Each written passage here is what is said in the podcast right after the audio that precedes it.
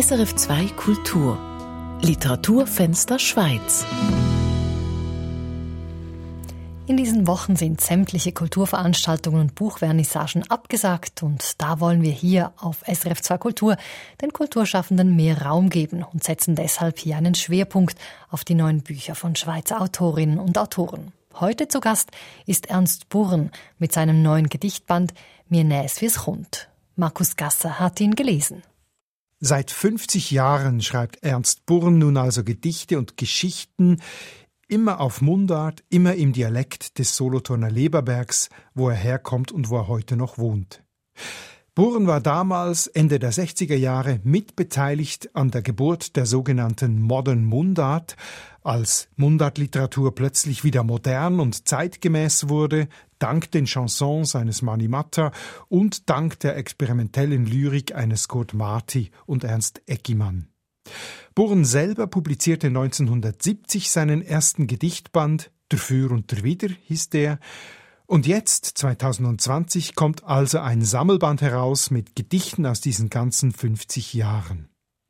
Ich konnte mit Ernst Burren vor fast einem Monat, kurz vor Ausbruch der Corona-Krise, bei ihm zu Hause im solothurnischen Oberdorf über dieses neue Buch und über das Schreiben allgemein sprechen, auf Mundart natürlich, wie es sich für einen Mundartautor gehört, und ich wollte von ihm zuerst wissen, wie er denn damals in den 60er Jahren als frisch ausgebildeter Lehrer überhaupt zum Schreiben gekommen ist. Also ich habe eigentlich schon im Seminar viel geschrieben, aber auch Hochdeutsch.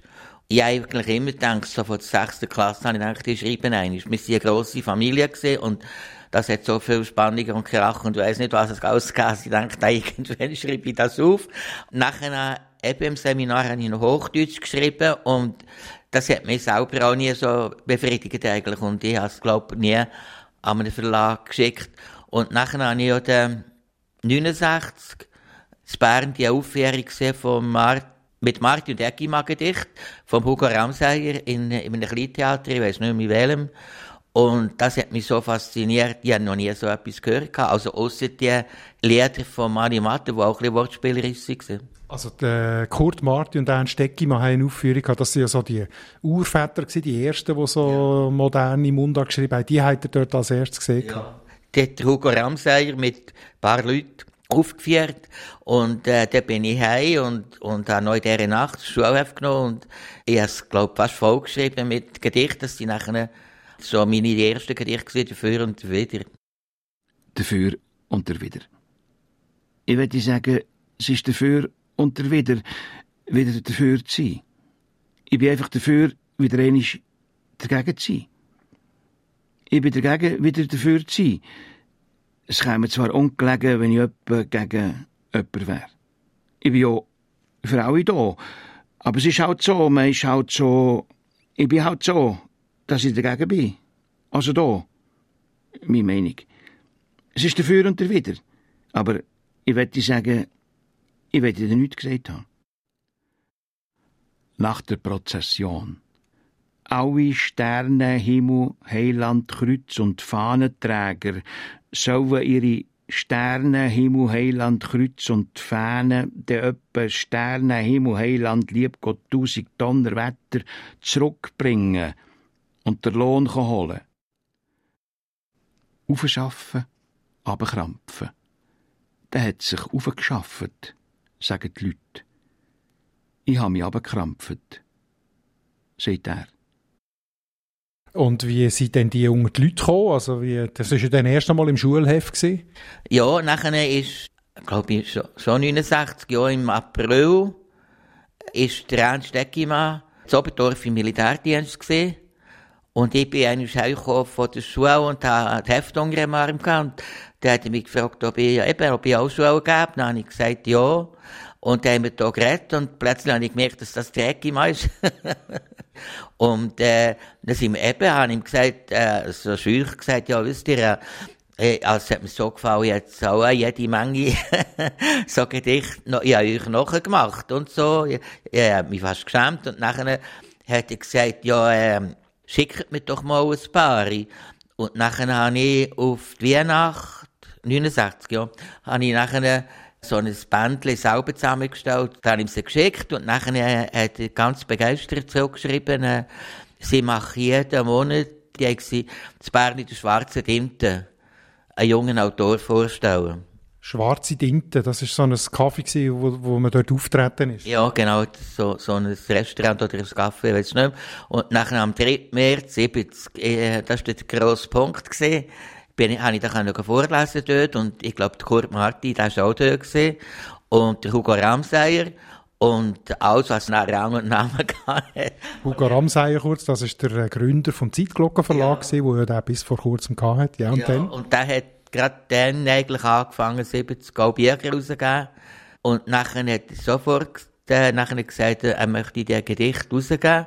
Dann habe ich noch einen Roman geschrieben und dann habe ich gedacht, für das wäre der Jogenes Verlag gut. Und dann habe ich dann Daniel Kehl geschickt und der hat auch geschrieben, ich soll mich vorstellen. Und, aber er hatte nur 40 Seiten gehabt. Und die haben ihm sehr gut gefallen. Und nachher habe ich ihn fertig geschrieben, dann hat er ihm gar nicht gefallen. Und ich habe, ich habe nachher nie mehr gezeigt. Also, also ein hochdeutscher Roman, Entschuldigung. Ja, ein hochdeutscher Roman noch. Das war nachher so ausschlaggebend, dass ich auch nachher Mundart geschrieben habe. Also, das verleitet mir da Zeit lang nicht immer probiert, Perses zu schreiben, oder? Und da habe ich auch schon auch gehabt. Und dann, dann denke ich, das ist für Zeit, ich schreibe jetzt geschrieben Mundart, das kann ich wahrscheinlich besser und, und so. Und den Roman habe ich nie mehr jemandem gezeigt, das ist jetzt im, im Literaturarchiv zu werden. Und hoffentlich geht niemand lesen. Hat er Auftritt gehabt mit diesen Leuten, also mit dem Mani Matero, den hat er dort auch gekannt, oder? Ja, den Mani Matero habe ich auch kennt, aber weniger gut als zum Beispiel Fritz Wittmer. Und manchmal ist man jemand zusammengekommen, dann ist das viel passiert, dass, als immer äh, die Veranstalter äh, Mundartautor und äh, Chansonnier haben eingeladen.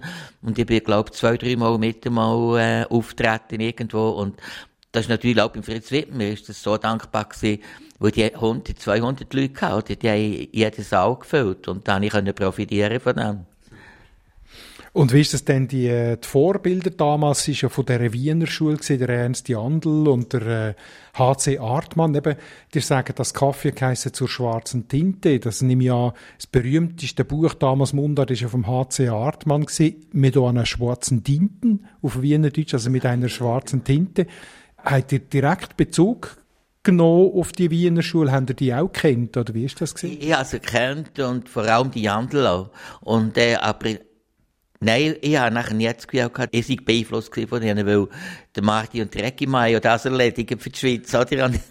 da habe ich mich auf die, die habe ich eigentlich kopiert. Also die Andel hat er könnt, heisst das, der hat auch mit ihm Auftritt gehabt? Es ist dann mal so gewesen, dass Berlin in der Akademie der Künste hat, glaub ich, geheissen. Und die haben eine Mundartwoche gemacht. Und da haben sie so fast wie die Nationalmannschaft von jedem Land ein oder zwei eingeladen. Und da haben sie eigentlich den Kurt Marti wollen, aber der Kurt Marti hat gesagt, er geht nicht dorthin. Und nachher haben sie mich gefragt und ich bin natürlich gegangen.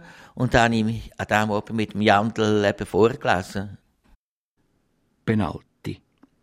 Nach dem Pfiff und dem Schutt abbauen, siehst du Leute vom Alltag ins 1-0 fallen. Attentat. Viele haben etwas gesagt. Wenige haben nichts gesagt.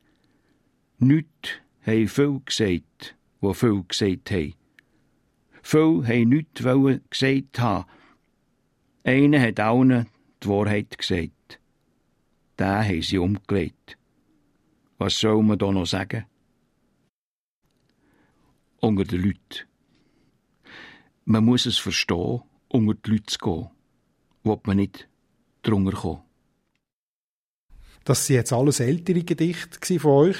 In dem neuen Sammelband hat es ja Gedichte von 1970 bis 2020, ja. also über 50 Jahre. Das sind jetzt von den Älteren gesehen. Und wenn man die so los, dann denkt es mir, da ist der Wortwitz, die Wortspielerei ist extrem wichtig gewesen. Eben unter die Leute kommen, drunter kommen, also Humor und gleichzeitig die Abgründe vom Alltag, die sich da auftun. Oder eben das, was man gehört hat, der Für und der Wider ich, ich bin halt so, dass ich dagegen bin, aber ich will dann im Fall nichts gesagt haben. Es ist so, so eine typische Angsthaltung, sind wir, so, so eine schweizerische Schisshasenhaltung, sind wir alles Angsthasen. Ich weiß nicht, auch nicht ganz alle, aber diesen Satz habe ich aufgelesen, ich bin Aktuar in der Schulkommission Setzigen und da haben wir einen Mann gehabt dort, der hat wahnsinnig lang geredet und zuletzt hat er immer gesagt, also hören die Leute, wir dürfen uns nicht auf Test rauslassen, er möchte nichts gesagt haben. Und was passiert denn, wenn man das so als Gedicht, hat er irgendwie damals, wo er das geschrieben hat, ist da auch eine politische Haltung dahinter, dass gefunden jetzt müssen wir die Menschen mal aufrütteln in diesem Land, oder wie ist das damals? Ja, natürlich, ist gerade 68 vorher gesehen und dann, äh, irgendwie habe ich schon gerne den Gedanken gehabt, wir müssen natürlich die Menschheit sofort ändern, das ging nicht mehr so. Und äh, meine ganz erste Geschichte, ist ja der gesehen, nach der Prüfung hat das geheißen. Und ich habe ja sieben Jahre 50, 60 Klasse gehabt und habe gesehen, wie eigentlich die Kinder leiden unter dieser Prüfungsvorbereitung und auch die Angst, an die Prüfung zu gehen. Und nachher habe ich als von einem Mädchen Gedanken und Gefühle aufgeschrieben, was hat in der Nacht, äh, bevor es eine Prüfung äh, muss gehen. In dem Sinne ist schon eigentlich für mich eine politische Geschichte gewesen. Und ich hatte nachher dann 72 auch gedacht, ja, Kommissionen muss man auch noch ändern und habe ein äh, Hörspiel gemacht, das heisst Schulkommission. Und äh, etwa 80 oder 90 Briefe bekommen von Leuten in der ganzen Schweiz, die ausgewählt haben, so dumm kann man nicht schnurren. und hat denn das irgendeine Auswirkung gehabt? Jetzt vielleicht nicht das Stück, aber das Engagement von euch und Gleichgesinnten, hat sich etwas geändert in diesen Schulkommissionen? Das weiß ich nicht mehr, aber ich weiß, dass sie es, äh, ich bin ja schon glaube ich, im Dörr gesehen, nachher haben sie mir gesagt, hört, die haben das ähm, Hörspiel mehrmals gelost und da habe immer Trainer zum Mann gesagt, das hast du gesagt, das habe ich nicht gesagt. Und, äh, und zuletzt hat, glaube ich, eben niemand nichts gesagt hat. Eins von den Gedichten heisst Attentat, wo von einem handelt, äh, viel weil nichts gesagt haben, niemand will etwas gesagt haben und plötzlich ist einer gekommen da hat allen alles gesagt und da haben sie umgeleitet, heisst sie in eurem Gedicht. Ja. Ist das so based on a true story? Ist das eine Geschichte, wo, irgendwie so passiert ist? Sicher viele Leute, die, oder viele Männer und Frauen, die für ihre Wahrheit einstehen und zuletzt vielleicht nicht gerade umgeleitet werden, aber in die Kiste kommen, so wie der Joshua Wong in, in Hongkong jetzt, äh, der ist schon erst 24 und so, seit 14 ist, hat er äh, da probiert, der Regierung die Stirn zu bieten und für äh, die Freiheit zu kämpfen, dass sie äh, wenigstens reden, was sie wollen zu Hongkong. Und eben, sie haben schon zweimal Kisten gehabt und ich habe manchmal ein bisschen Angst, wenn sie wieder eine Demo haben und er vorher wegläuft, irgendwann verschießen sie dann.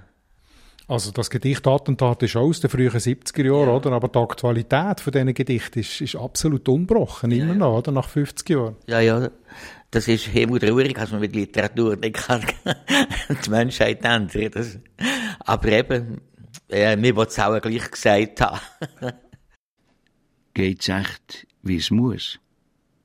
Ich glaube, es geht auch äh, schon alles so, wie es muss. Wenn es nicht ging, wie es muss, mich man ja denken, anders zu gehen. Vielleicht ist gescheiter, man weiß gar nicht, wie es sollte gehen, dass es richtig ging. Und weiss auch nichts von dem, was noch wird kommen. Das mich einem vielleicht nur Angst, und was hat man denn davon? Das Weiterleben nach dem Tod. Der Hans beschäftigt sich in der letzten Zeit viel mit dem Tod und mit der Frage, was nachher recht komme. Ich habe ihm gesagt, ich selber mache mir da keine grossen Gedanken.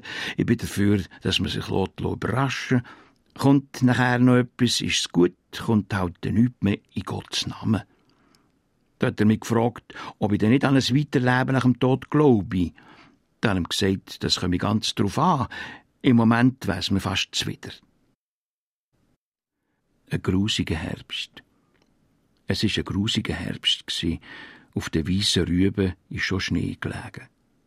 Wir haben Rüben geputzt und ab die Finger gefroren, wo ein paar Buben sich springen Sie haben gerufen, wir haben den Karri gefunden, er hängt im Wald oben an einem Baum. Wir haben drüber fallen und haben gesagt, das darf nicht wahr sein. Hat jetzt der Karri wegen diesen Schuhmädchen, die sie beichten, keinen anderen Ausweg mitgemusst? Der Kari hat immer alles viel zu schwer genommen. Dabei hat man doch nichts dergleichen da, wenn man ihn gesehen hat. Ah, das ist wirklich so, eben das Bünzli-Zeug, oder? wir, wir haben ja nichts gesagt, wenn, äh, mir ist zwar dagegen, wie ein Mohren, oder, gegen so einen Mensch, aber wir haben ja nichts gesagt, wenn man ihn gesehen hat, oder? Das ist Und warum hat man nichts gesagt? Weil man zu feig ist oder weil man den will schützen? Weil man zu feig ist, natürlich, ja. Ein Markenzeichen von vielen von diesen Gedichten ist so die Binsenworte, die die Leute eben sagen, so wie sie sich mit Plattitüden und leeren Phrasen so das Leben selber erklären. Machen ihr euch auch ein bisschen über die Leute lustig mit diesen Sprüchen, die sie ja tatsächlich brauchen? Ja, ich, ich mich nicht über die Leute lustig machen, aber manchmal ist es schon äh, so, dass man denkt, ja, so was soll's, äh, so ein dummes Geschnurr und so, und ja, es ist doch ein bisschen zum Lachen. Also das Beste wäre, wenn die Leute selber würden darüber lachen würden, die diese Sprüche brauchen und ja. würden merken, wie blöd sie reden. Ja. Also jetzt habe ich eben gerade hier eine Lesung letzte Woche und habe viel auch eigentlich besinnliche Gedichte gelesen und so. Und, und mir hat gedacht, die Leute lachen die ganze Zeit. Das, das, äh, und viel können wir dann nachher noch sagen, ist, ist eigentlich nicht zum Lachen, aber ja, wir haben gleich gelacht. Ihr die Leute gern, die ihr hier beschreibt? Kann man die gern haben? Oder muss man sie ein bisschen verachten? Nein, verachten würde ich auf keinen Fall jemanden. Nein, ich glaube auch, wenn ich, wenn ich sie nicht gerne hätte, glaube dann, dann kann man fast nicht drüber schreiben, wenn man so, das, das kann glaube nicht gut. Wenn man zum Vornherein würde denken, das sind sowieso Idioten und so, und, ja, das, das geht nicht. Das Schwierige ist, ich glaube, Gerhard Meyer hat auch gesagt, ja, der Mensch ist auch eine arme Kreatur. Und ich glaube, das trifft sich ein bisschen. Und was kann denn die Literatur dieser armen Kreatur bieten? Ich glaube, als mir, also mir ist so gegangen, vor allem, als ich Tschechow gelesen habe, so, habe ich einfach viel gelernt über, über die menschliche Natur, wenn ich dem so sagen Und wie schwierig das eben ist. Ich glaube, auch im Werk von Tschechow gibt es keine glückliche Beziehung und nichts. Und, äh, ja, da bin ich auch ein bisschen auf die Welt gekommen. Viele von euren Geschichten, wenn ihr, wenn ihr darüber erzählt, da, haben wir immer das Gefühl, ihr habt das alles erlebt. Also, wie, ist das eigentlich so, dass der grösste Teil ist aus dem Leben gegriffen, wo der wo ihr aufgeschnappt habt? Ja, ich komme selber nicht nachher, das, das heisst, ich gerade letzte Woche auch, hat mich das jemand gefragt und woher sie eigentlich gegen das Stoff haben und so. Und da habe ich gesagt, das ist einfach in meinem Kopf oder in meiner Seele oder irgendwo. Und wie es dort reinkommt, äh, äh, weiss ich auch nicht genau, aber sicher natürlich schon, äh, Jetzt bin ich 75, ich kann mich viel erinnern, gerade die Hausgedichte auch noch von einem Mann, der gegangen ist in die Wirtschaft gekommen und so, wo, wo einem wieder in den Sinn kommt und was ja, seitdem habe ich natürlich den Leuten zugelassen und, und, und das, was ich selber liefere und viel auch von den Medien natürlich. Ich nehme es auf und gebe es wieder zurück, irgendwie, ja. Es hat eben jetzt auch neue Gedichte in diesem Band, also ganz neue aus den letzten paar Jahren. Lesen wir doch noch einen auf Seite 142, «Harte Zeiten für Lehrer». Früher hatten auch die Schüler ein bisschen Angst vor ihren Lehrern. Heute haben viele Lehrer Angst vor ihren Schülern. So liest man in den Zeitungen, dass Lehrer von Schülern geschlagen werden. Vielleicht sagen sich jetzt die Schüler, ein Klapp im richtigen Moment hat noch keinem Lehrer etwas geschadet. Ihr seid ja selber das Leben lang Lehrer gewesen, bis eben vor 17 Jahren, hat er ja. gesagt. Aber das habt ihr dann schon noch nie erlebt, oder doch? Nein, ich habe ich glaube nicht gerade so, aber mir hat manchmal schon auch äh, recht Widerstand von Eltern, wenn man Kinder kritisiert oder so und äh, das sind manchmal still schon gekommen, also ziemlich brutal sie sind einem vorbeigekommen. Das, ja, habe ich manchmal gedacht, das tut man sich schon auch müssen, wäre ja auch eine Frau, die selber Lehrerin ist, also buchstäblich zum Schulzimmer rausgeht, weil sie einfach immer gemeint hat, sie schuld haben, dass das Kind Probleme, es hat immer Probleme gehabt mit anderen Mädchen und so, und da hat immer so eine Schuld gesehen, und irgendwann habe ich gesagt, es könnte abfahren, also gut. Also das spiegelt schon ein bisschen Zeit, oder? Dass, wie, wie sich das geändert hat in diesen 50 Jahren. Oder? Vor 50 Jahren ist der Lehrer wirklich, kann man sagen, eine Autorität gewesen. Heute ist er das kaum mehr. Nein, es ist, es ist ganz traurig, denke ich mir. Äh, der Lehrberuf ist nicht mehr so geachtet, wie als ich bin Lehrer wurde. Als ich ins Seminar bin, da haben viele Leute einem fast gratuliert dort im Dorf und Freude gehabt und gesagt, endlich wieder an sein Seminar geht. Und zu unserer Zeit, wir sind nur drei gesehen, etwa zehn Jahre, ja. Jetzt ohne so ein Thema, wir sind jetzt hier, wo wir miteinander reden, ist gerade eine riesen Aufregung wegen dem Coronavirus. man soll möglichst daheim arbeiten, nicht unter die Leute gehen und so weiter. Wir haben jetzt entschieden, das Interview trotzdem live uns zu treffen. Wie geht ihr als Schriftsteller um mit so einem Thema? Ist das ein Nährboden für die nächsten Geschichten? Ja, ich glaube es nicht. Also, das kann gut sein natürlich, dass mal irgendwo, also es vielleicht irgendwie abschnittweise wird erwähnen in ihrer Geschichte, aber ich habe mir jetzt eigentlich nie vorgenommen, das Thema Geschichte zu machen oder so. Mit der Zeit geht es einem auch, nein, es geht einem jetzt schon als Lebige, ja. Ist es denn ein ernstes Thema zum drüber schreiben, auch in dieser humorvollen Art, wie ihr darüber schreibt? Hat er da auch gewisse Hemmungen darüber zu schreiben jetzt? Also ich kann mir nicht vorstellen, dass ich mich dort lustig mache darüber. Das ist, das ist ja ein Waldweit und, und die Leute sind schon gestorben und nein, also wir wissen gar nicht, wie das rauskommt. Das kann wirklich sehr schlimm rauskommen und nein, mir denkt, das muss man schon ernst nehmen, ja. Das goldige Hochzeit. Am goldigen Hochzeit sind wir zusammen nach Hammerfest geflogen. Das war vor sechs Jahren. Ich habe schon manchmal gesagt zu der Frau, Gottlob haben wir dann nicht mehr länger gewartet mit heiraten. Jetzt kommt er mit dem gleichen Geld nur noch bis nach Stockholm. Das war Ernst Buren im Gespräch mit Markus Gasser. Die Gedichte gelesen hat der Schauspieler Hans Müller-Drossat. Das Buch Mir näs wie es rund ist im Verlag Der gesunde Menschenverstand erschienen. Die Buchhandlungen sind zwar zurzeit geschlossen, aber Sie können dieses und jedes andere Buch telefonisch oder per Mail bestellen und vor die Haustüre liefern lassen. Schauen Sie doch, was Ihre Buchhandlung um die Ecke für einen Service anbietet.